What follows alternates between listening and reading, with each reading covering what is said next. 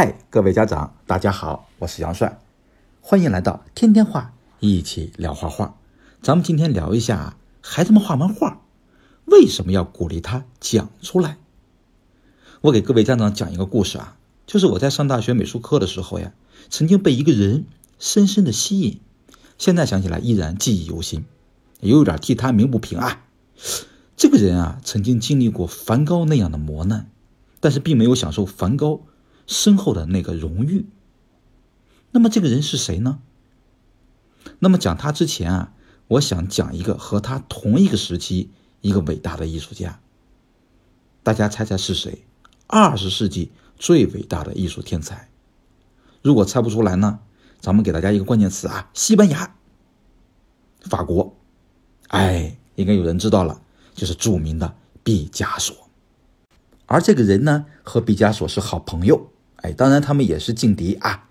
这个毕加索活了九十二岁，但是这个人只活了三十五岁，其实他们俩的年龄只差三岁，而且这个人画画的水平一点都不次于毕加索，他们俩应该是同一个级的水平。他的一张画在这个纽约这个苏富比拍卖会上啊，曾经拍了十个亿呀，这么一个。伟大的人，他叫莫迪里安尼，一个伟大的意大利的天才绘画大师。但是他呢，一生啊过的这个，哎呀，挺穷困潦倒的，哎，并没有这个毕加索活得舒服。但他有他独特的魅力啊，以至于毕加索啊，在这个临终的时候，哎，躺在床上，嘴里还嘟嘟囔囔的说：“莫迪利阿尼，莫迪利阿尼。”哎，就是这么一个优秀的人。他最经典的一句名言，就是：“当我了解你的灵魂时，我才会画你的眼睛。”哎，这就是他的著名名言。他的画也非常有特色啊，他喜欢用那种优美呀、凝练的线条勾勒出哎对象的这个轮廓，经过那种拉长呀、夸张啊、提炼的那种浓郁色彩。当然，他也结合了一些咱们东方的那个绘画的感觉，还有塞尚。表现结构的那种方法，可以说他的画真的有一种韵律的优美。但是他画的画里面那个人的那眼睛啊，有点无神、空洞。曾经法国呢，就有人说他：“哎呀，莫迪利安尼，你这个模特呀，画的画一定是被你画到睡着了，哎，催眠了。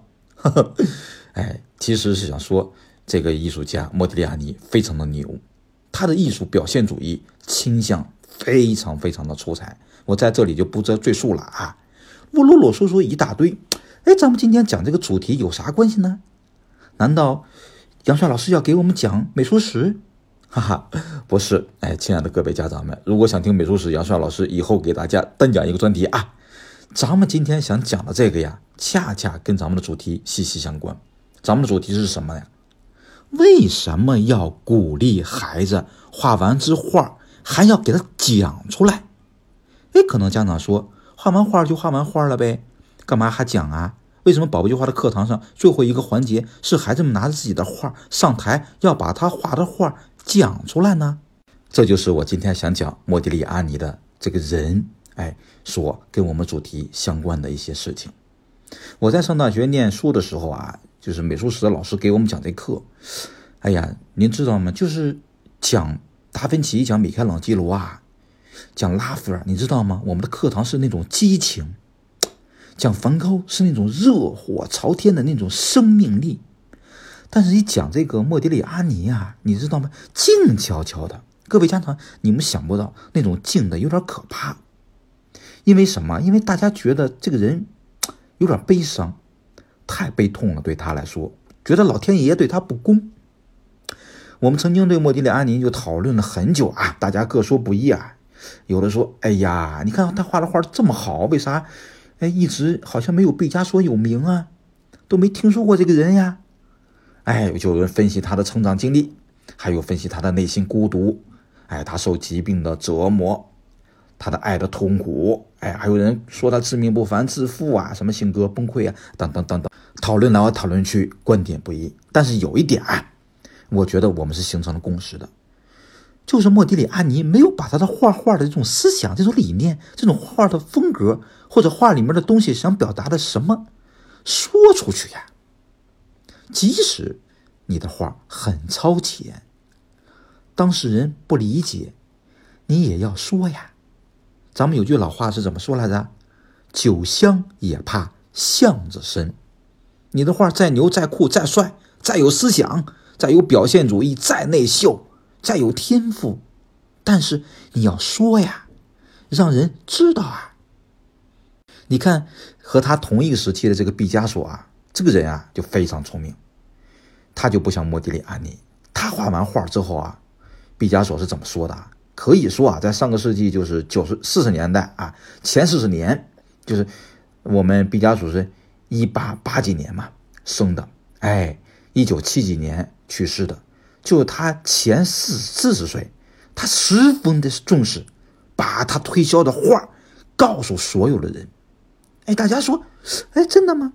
哎，毕加索在那四十年里面，向这些艺术的商人、评论家、收藏家、策展人，哎，这些跟他息息相关的人，都要把他的画给讲一遍，告诉这些人，我这画，哎，哪里好，哪里有什么样的思想。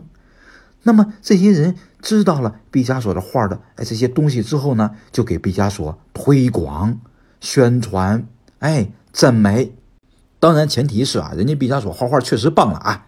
当你画的画不好，你说即使那么多人哎也没用。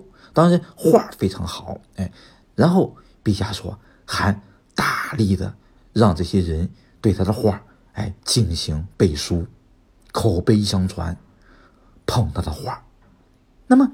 毕加索不仅是一位天才，其实啊，各位家长，你们看看他的这种行为，他其实也是一位极其敏锐、精明的商人。但是你看莫迪利阿尼呢？莫迪利阿尼和毕加索画的画一样的优秀，一样的完美，一样的有思想。但是为什么毕加索活得那么好，活到九十二岁，而他？活得一辈子穷困潦倒，活到了三十五岁。咱们继续回到咱们的主题上来。孩子画完画，为什么要鼓励孩子说？各位家长，是不是听完我说莫迪利安尼和毕加索，你就明白杨老师的苦心了？为什么宝贝计划一定要设计这个讲话的环节，把家长最后叫进来，摆着小板凳坐一排，听自己的孩子上台讲？其实。我们是不想让孩子成为莫迪里安尼，而想成为毕加索。明明画的一张好画，别人不知道，自己说不出来。咱们希望咱们的孩子画的画，既学习了美术美术专业，对吧？还能把这个画的故事、想法，对吧？思想风格说出来呀，让他的同学、让周围的家长、让自己的爸爸妈妈、爷爷奶奶都知道。这样既学习了美术的专业。又练了表达的能力，还树立了孩子那种把他的画变成他自己的语言的这种推销的能力，也可以理解为是一种表达内心的真实的自信力。当然了，我们亲爱的家长们，哎，杨帅举的这个莫迪里安尼和毕加索的例子，大家也要辩证的吸取啊。一个人能画出好画来是综合的原因，一个人能把自己的画推向世界也是综合的原因，不一定是杨老师刚才说的这个原因啊。我相信莫迪里安尼的画应该有更伟大的艺术家、这些评论家、史学家对他的画进行研究。杨老师无知无畏的呢，提出这么一点来和毕加索的区别，其实啊是想告诉咱们的家长们，孩子画完了好画，就像酒一样，得让它的香味儿。飘出这个深深的巷子呀，那么讲话就尤为显得至关重要了。当然也要辩证的看啊，只要对孩子的自信心、对孩子这画画的爱好能保留住，他想讲就讲，他不想讲呢，你非逼他讲也不行。所以因材施教，拿捏的进行。虽然我们说了莫迪里安尼和毕加索的案例，但只是一个特殊的案例啊，不一定。适应于所有的孩子，我们针对每一个孩子，还是针对孩子自身的特点，因材施教。总之呢，艺术是门艺术，哎，教学也是门艺术，拿捏的来。好了，亲爱的家长们，这一期就结束了，下期我们聊怎么搭配色彩。好，再见。